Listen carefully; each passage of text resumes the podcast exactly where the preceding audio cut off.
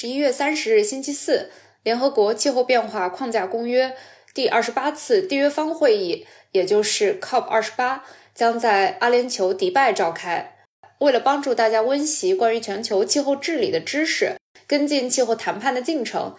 从十一月二十七日至二十九日，我们将每天回放一期 COP 相关的历史节目，并且在十一月三十日当天。上传上周日我们和 Impact Hub 深圳联合举办的 COP 二十八主题读书会的录音。同时，如果你对 COP 二十八有任何疑问，或者是想要我们在节目中讨论的议题，欢迎在评论区留言，或者通过小红书或者邮件联系我们。这也将帮助我们把接下来的 COP 二十八主题企划做得更好。感谢收听，并且期待你的来信。那说完就是诺贝尔物理奖，我觉得其实，在二零二一年，我们都非常关注的一个非常非常重大的事件，就是 COP twenty six。乐园要不要给大家展开聊聊？呃，确实是一个非常大的事，因为会开了十几天，虽然没有能够 像我们之前呃奢望的一样，就是能够亲临现场，但是通过后续在做这些功课的时候，还是感觉到了这个会议它。真的体量非常的大，然后谈判的内容非常的丰富，然后也感觉到了就是谈判的艰难吧。怎么给大家呈现这个结果，还是挺头疼的，因为我觉得有千头万绪，很难从中挑出一些重点。所以如果大家觉得哪个地方遗漏的话，欢迎在评论区呃给我们补充。然后我们其实接下来也有想要在。找一下我们朋友圈中亲身经历了这次气候会议的朋友，然后呃再做一期相关的节目，给大家带来一些更呃一手的经验吧。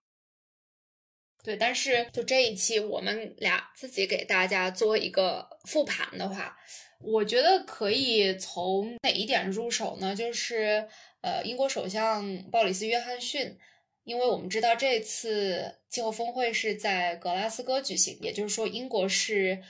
这一次的主席国。作为主席国，首先在 COP 之前就准举办了一系列的 Pre-COP events。然后他们也会提出一些设置一些非常重要的，他们想要在这届 COP 上达成的议程。所以，呃，我想提的就是 Boris Johnson，他在二零二一年八月，就是当时是那个 IPCC 发了新的评估报告以后，呃，提出的一个口号。然后，甚至我看到好多英国的媒体当时形容这个叫 mantra，就是像咒语一样的，因为它非常的。嗯，好记，就是 coal, cars, cash and trees，呃，煤、车、钱和树，就是这四项呢。他说是英国想要承诺他们在气候变化领域做出的非常重大的努力，然后也希望各国呢，呃，能够跟进，在 COP twenty six 上达成相应的协议。然后我觉得我们可以具体看一下这四项。呃，在 COP26 上究竟达成了哪些承诺或者是协议？我们来先说煤。英国他们的承诺是要在二零二四年的十月关闭所有的燃煤电厂，然后其实目前英国也只剩下两座燃煤电厂了。然后预计是要在二零二四年九月关闭。他们在 COP twenty six 之前提出的一个愿景，就是希望能在这次会议上达成的协议是发达国家在二零三零年前，然后发展中国家在二零四零年前淘汰煤电。这么多年的气候谈判，呃，然后大家也都知道，化石燃料的燃烧是气候变化的可以说是罪魁祸首。但是煤炭这个词其实是有史以来第一次出现在大会的文本中的，就是这次大会的一个成果性的文件，叫《格拉斯哥气候公约》。它提出的是要逐步减少煤炭使用。其实有一个阶段提出的草案文本是要逐步淘汰煤炭发电和化石燃料的低效补贴。从逐步淘汰到逐步减少，当然是一个变保守的这么一个形容。但是不管怎么样来说。它都是有史以来第一次进入了一个气候峰会的成果性文件。然后除此之外呢，还要提到就是大会上还通过了很多部门性的协议或者是承诺。然后跟煤炭相关的就有几个，首先是一个叫 Global Coal to Clean Power Transition Statement，全球煤炭向清洁能源转型声明，承诺的是要在主要经济体在二零三零年代，其他国家在二零四零年代淘汰无排放控制的煤电设施。无排放控制的煤电设施，也就是我们之前提到过的没有安装碳捕集与封存设施的煤电设施。嗯，他们也承诺停止新建这种类型的煤电设施，同时扩大清洁能源的规模，呃，提高能源效率，并且实现从煤炭到清洁能源的公正转型。然后这项声明呢，目前为止应该是有四十六个国家以及三十二家企业，还有一些其他的机构签署的。这其中比较引人注意的就是包括了一些像越南、韩国、乌克兰之类的主要依靠燃煤发电的国家，然后它覆盖的燃煤装机量达到了二百六十七吉瓦，这个是大于美国或者印度的燃煤装机量的。不过值得一提的就是，像美国、印度还有包括我们国家，目前都没有加入这一承诺。嗯，当然，我们国家现行的煤炭的政策是要在“十四五”时期严格控制煤煤炭的消费增长，然后到“十五五”时期逐步减少。也就是说，从长远来看，人类弃煤已经是一个既定的趋势了，只是我们在这个进程上要走得多快。当然，我们在弃煤的过程中，包括这个声明中也提到的公正转型以及它。相关的社会问题可能是大家需要尤其关注的。这部分是关于煤的，是吧？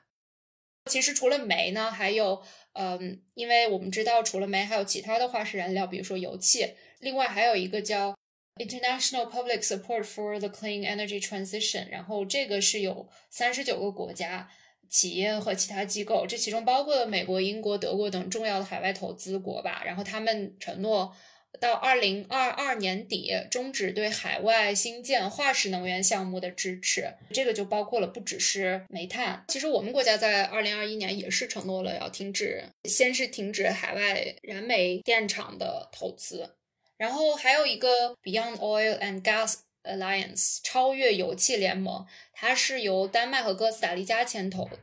然后现在包括了八个国家和地区。也是希望能够推动在弃煤之后继续放弃对石油和天然气的使用。当然，目前为止加入这个联盟的国家和地区的石油产量仅占全球的百分之零点二，可以说是非常小的。但是希望这个联盟可以在未来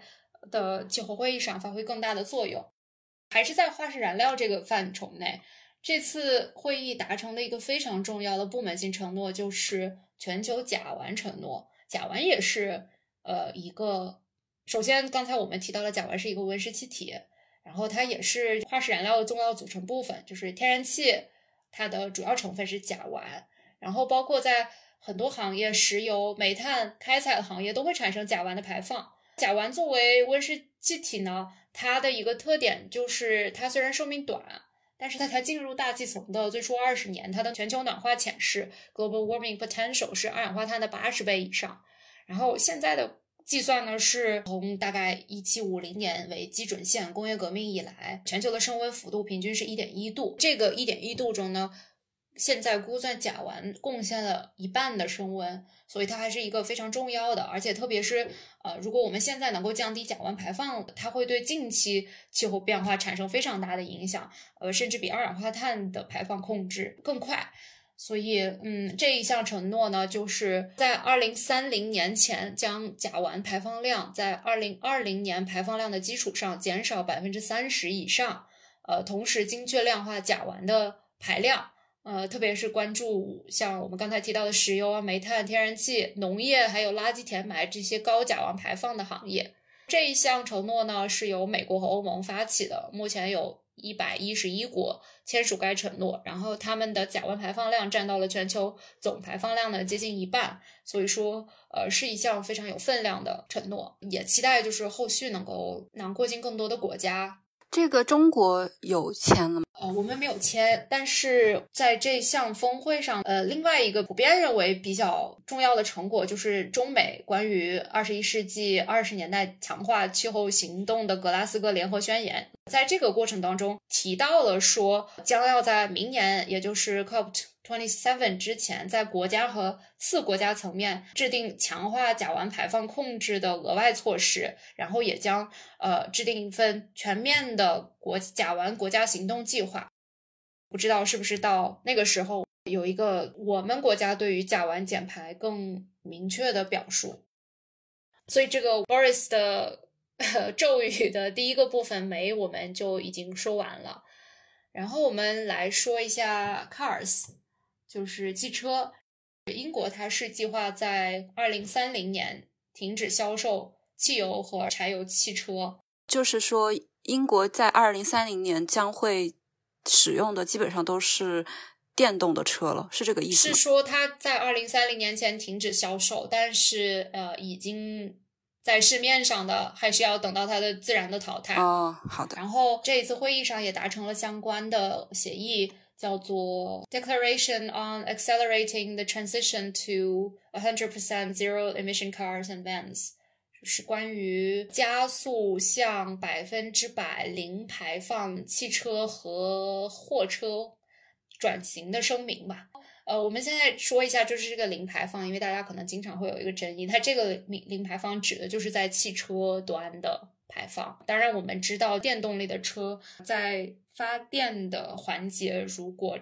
不是使用的清洁电力的话，比如说使用煤煤炭，那当然是会产生排放的。但这个指的是汽车本身的排放。然后这一项声明呢，致力于实现在二零三五年前，在主要市场，嗯，二零四零年前，在全球范围内停止销售。非零排放的汽车也是停止销售，然后这项声明也是有一百多个国家、地区政府，还有一些企业签署。值得注意的就是这些企业包括了一些我们非常熟悉的汽车企业，嗯，有福特、通用、奔驰、沃尔沃，还有中国的比亚迪。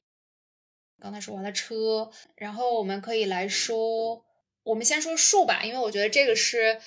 我个人认为也算是这一次 COP26 上达成的一个非常重要的成果。然后钱的问题，大家都可以想象它会很复杂，我们就把它放在后边。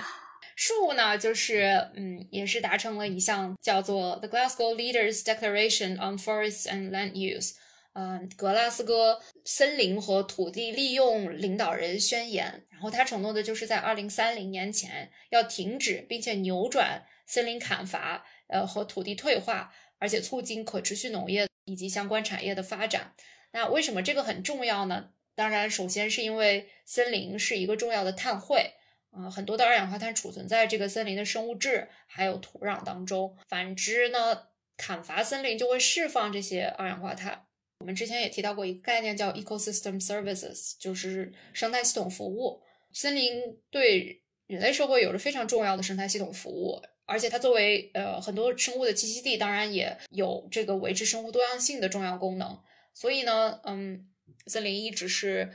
在气候谈判中一个比较关键的领域。对，所以这项承诺它是让人受到鼓舞的吧？因为目前为止已经有一百四十一个国家签署的，然后他们覆盖了全球森林面积的百分之九十一，每年能够吸收的二氧化碳，嗯，占到我们当年排放总量的大概三分之一。我们国家作为一个零产品，还有就是像大豆啊、棕榈油这些具有毁林风险的大宗农产品的主要进口国，我们也签署了这项宣言。是的。然后我们现在就回到这个老大难问题，也就是钱的问题。围绕着钱，其实具体还有很多细分的需要谈判协商的领域吧。然后首先要提出一点的就是，早在二零零九年的时候，发达国家就承诺。到二零二零年，每年向发展中国家提供一千亿美元的气候融资，然后这一个承诺是到二零二一年开会，当时都是没有实现的。这一次会议的一个成果就是格拉斯哥气候公约，他就提到了说，现在这项承诺，呃，要不晚于二零二五年前实现。我之前听过有段时间说，美国就是想要中国变成发达国家，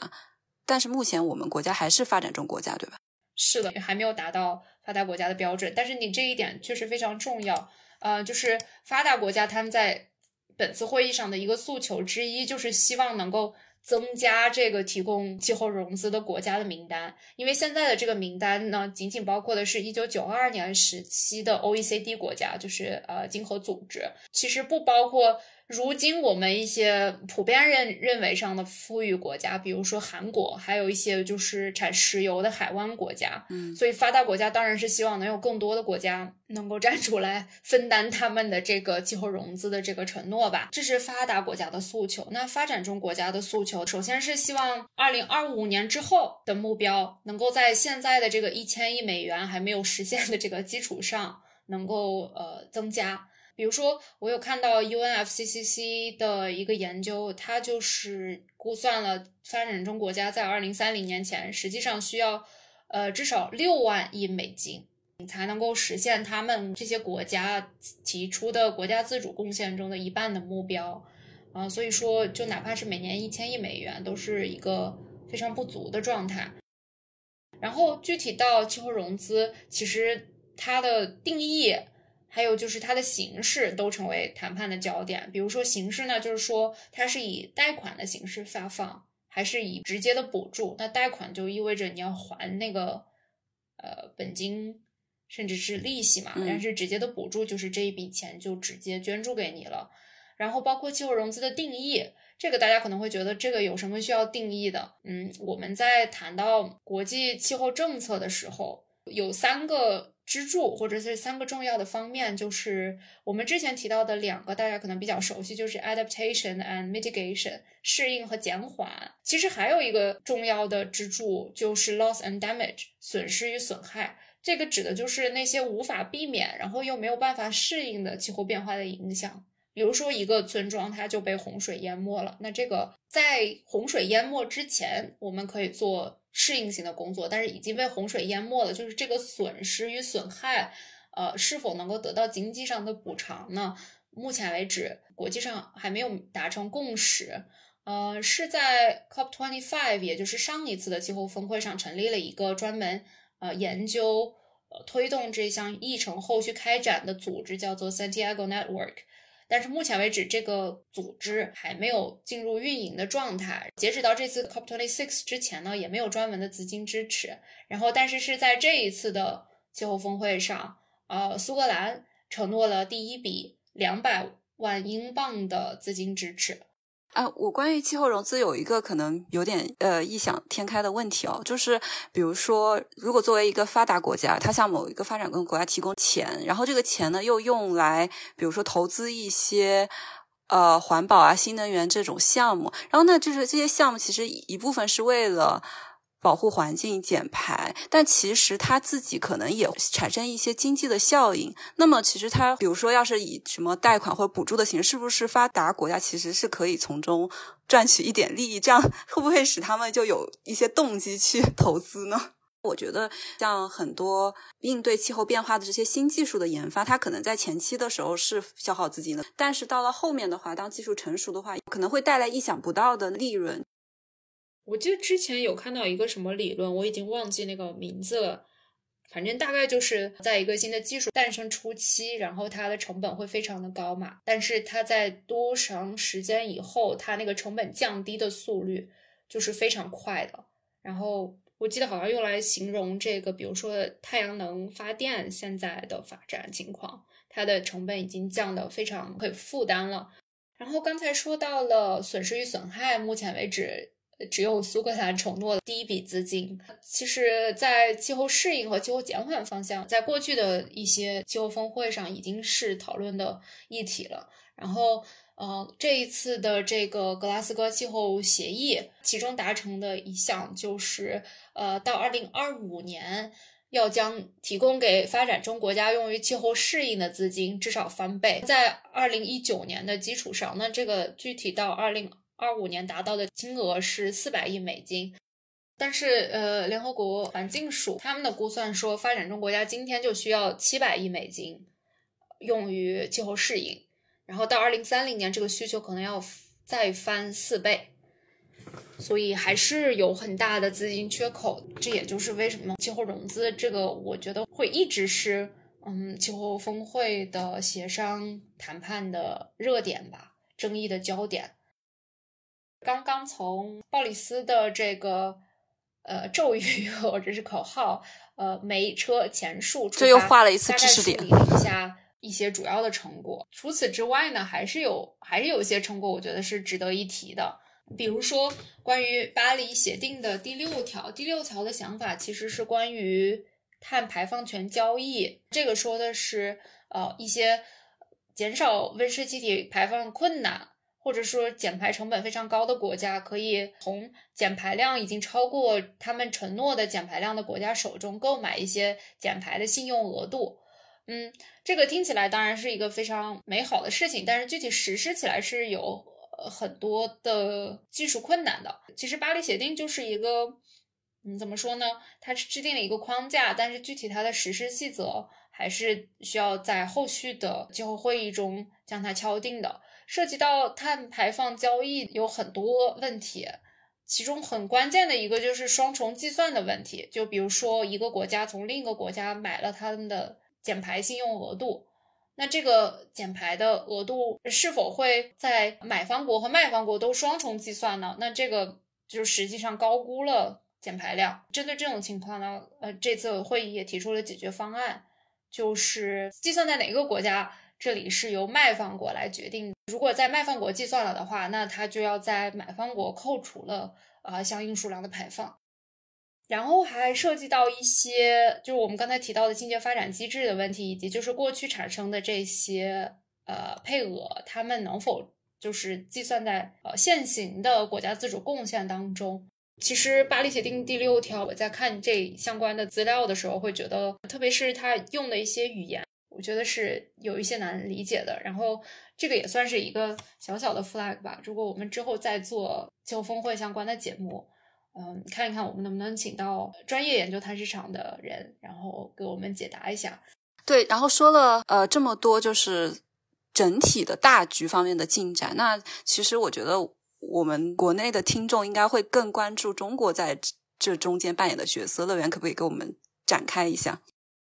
就是首先刚才提到了我们在这次会议上签署的这种部门性的协议和承诺呢，除了刚才提到的这个格拉斯哥森林和土地利用领导人宣言，还有包括一项叫做呃 Breakthrough Agenda，它是一个不是 legally binding 的一个宣言或者是承诺吧，它是在峰会开始的头两天，就是最初的两天，它是叫 World Leaders Summit。全球领导人峰会就是很多国家的领导人都到达了会议现场，然后进行了演讲，然后也有一些像我们国家是通过致信或者是视频性的方式。这个其实就是因为是在气候峰会开始的头两天嘛，然后可以说是设置日程的这么一声明，希望在这次气候会议上达到的一些突破性的呃进展。它关键是呃说想要在二零三零年前使。呃，清洁技术还有可持续的解决方案成为最廉价、最广泛可得的选项。这些就包括了刚才提到的清洁电力、零排放汽车，还有近零排放的钢铁生产等等。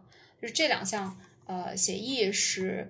中国在这次会议上签署的。那除此之外呢，我们之前也反复提到，就是巴黎协定它的一个重要的机制，就是每五年国家要提交自己的国家自主贡献。然后我们国家也是我最激动的时刻来了。然后我们国家也是在这个 COP26 之前提交了新一轮的国家自主贡献。我们可以跟上一轮的这个国家自主贡献对比着来说，那一五年提交的这个承诺呢，是说二氧化碳排放在二零三零年左右达到峰值，并争取尽早达峰。但是在二零二一年提交的国家自主贡献中，这个描述就变得更准确了。提到的是力争二零三零年前碳排放达峰，争取在二零六零年实现碳中和。二氧化碳排放就是我们国家目前为止的目标定义，都不是按排放总量来定义的，都是一个相对的定义，就是嗯。单位国内生产总值的二氧化碳排放，然后这个二零一五年的目标是比二零零五年下降百分之六十到百分之六十五，那最新的目标是要比二零零五年下降百分之六十五以上，然后非化石能源占一次能源消费的比重呢，也是从二零一五年提出的百分之二十左右，增加到了百分之二十五左右。森林的蓄积量也增加了。最值得一提的，我觉得可能是最后一条，就是关于风电和太阳能发电的总装机容量的目标。这个在二零一五年的上一轮的国家自主贡献当中是没有提出的，但是在这一次呢，就提到了装机容量将要达到十二亿千瓦以上。那这个。呃，给大家一个更明确的概念呢，就是说要在我们现有的风电、太阳能发电的规模的基础上，呃，翻一番，所以也是一个比较大的突破。嗯，然后还值得一提的就是，因为我们现在说的这个国家自主贡献是一个国家近期承诺的气候行动和目标。然后在 COP twenty one 的时候呢，呃，也有一项决议就是。邀请各国提交他们到本世纪中叶的长期的发展战略，所以这一次我们也是同时发布了叫《中国本世纪中叶长期温室气体排放发展战略》。然后这个中间一个非常重要的量化的目标，就是到二零六零年，我们的非化石能源占一次能源的消费比重要达到百分之八十。刚才提到就是二零三零年我们要达到百分之二十五嘛。但是在二零六零年就要达到百分之八十了，啊，这也是一个非常大的变化。然后在这一份发展战略中，还有提到一些，嗯，虽然还没有具体的量化目标，但是也是非常重要的发展方向。就比如说，呃，到二零二五年的时候，所有新建的建筑物都必须满足绿色建筑物的标准，然后尽可能的在这些公共建筑的屋顶，还有呃工厂的屋顶上。呃，一半都要覆盖太阳能发电设施。到二零三零年的时候，百分之四十的新销售的汽车，呃，都是新能源汽车或者是清洁能源汽车。然后也提到了石油消费的政策，也是预计要在“十五五”期间达到平台期，“十五五”就是二零二六年到二零三零年。这两项是我们提交给气候会议，可以说是给。国际上看的我们的承诺，然后除此之外还值得关注的就是后续呃国内会推出的一系列的政策，然后这个国内最近在提的就是一加 N 政策体系，就是为实现双碳目标而将要推出的一系列国内政策。我觉得在这个政策体系当中，应该会看到更多部门的更细化的一些呃目标和措施，所以值得大家继续关注。当然，还有一个就是刚才提到的这个，呃，中美的格拉斯哥联合宣言，这个其实让大家想到的就是二零一五年在巴黎协定诞生前，中美也是有一份联合声明的，当时被认为是为推动呃巴黎协定的通过注入了一个强心针吧，可以说是。现在普遍认为，就是二零二一年的这份联合宣言也是给进行中的格拉斯哥谈判带去了相似的效果。因为我们知道，嗯，在巴黎协定之后，美国因为就是总统还有就是执政党的这个变化，还是经历了一些气候政策上的反复的。而这个新的宣言呢，就是重申了，可以说是，特别是在两国。在很多领域都有对垒的情况下，我们还是能够呃把气候议题作为一个能够达成共识、能够共同推动的这么一个议题的，所以这个还是对很多国家，嗯，很多谈判者，呃，一个非常积极的信号。我有一个朋友有给我发了一个来自于 World Resources Institute，他有把不同的国家提交的，就是说我们什么时候达到。呃，net zero emission 的这个时间给列在一起，呃，有点让我吃惊，就是不丹实际上它已经达到了 net zero emission，然后像德国是二零四五年，然后二零五零年就是非常多的国家都是在那个年份，比如说日本，还有西班牙、瑞士，还有英国和美国，然后五三年呢是土耳其，然后六零年就是呃我们中国，然后二零七零年是印度等等。对，印度这次也算是，嗯，他们是在会议期间宣布的，然后也是一个会期间比较重大的新闻。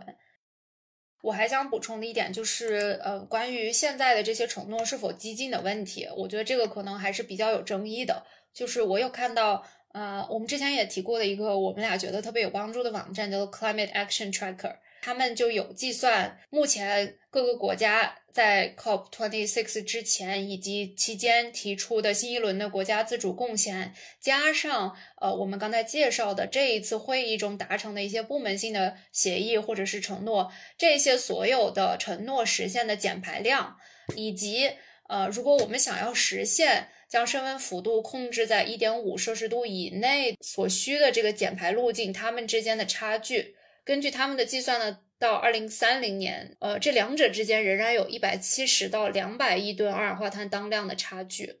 所以也就是说，如果我们只看这些减排的目标的话，它听起来都是非常的好。但是，呃，它并不是说我们已经找到了这个问题的解决方案，而是只是说我们朝着这个解决前进了一步，但是还是有很大的差距，需要通过后续的呃 COP。后续的各国的自主贡献来来弥补的，所以我觉得这里还可以再提一点，就是我刚才遗漏的，我觉得这次会议一个比较重大的成果，这个也是在格拉斯哥气候公约中确定的，就是各国要在二零二二年底，也就是下一次 COP twenty seven 的时候，提交更雄心勃勃的。减排计划其实这个跟巴黎协定是不太一样的，因为之前的巴黎协定的规定是至少每五年提交，如果某个国家愿意的话，它可以提前提交新一轮的这个国家自主贡献。那呃，根据巴黎协定的话，下一次应该是要在五年后才提交。但是根据现在达成的格拉斯哥气候公约，到明年的时候，我们就应该就要看到各国在现行的针对二零三零年前的减排目标基础上。更加强的目标，这就是因为存在这个 emission gap，存在这个排放缺口吧，或者是减排的缺口。刚才提到的 Climate Action Tracker，他们做的这个计算，他们也具体计算了每一项部门性协议，他们能够减少的这个呃减排的差距或者是缺口。这个其中减排效果最显著的就是关于森林的和关于甲烷的协议。这个如果大家感兴趣的话，我们会把这个报告呃放在 show notes 当中。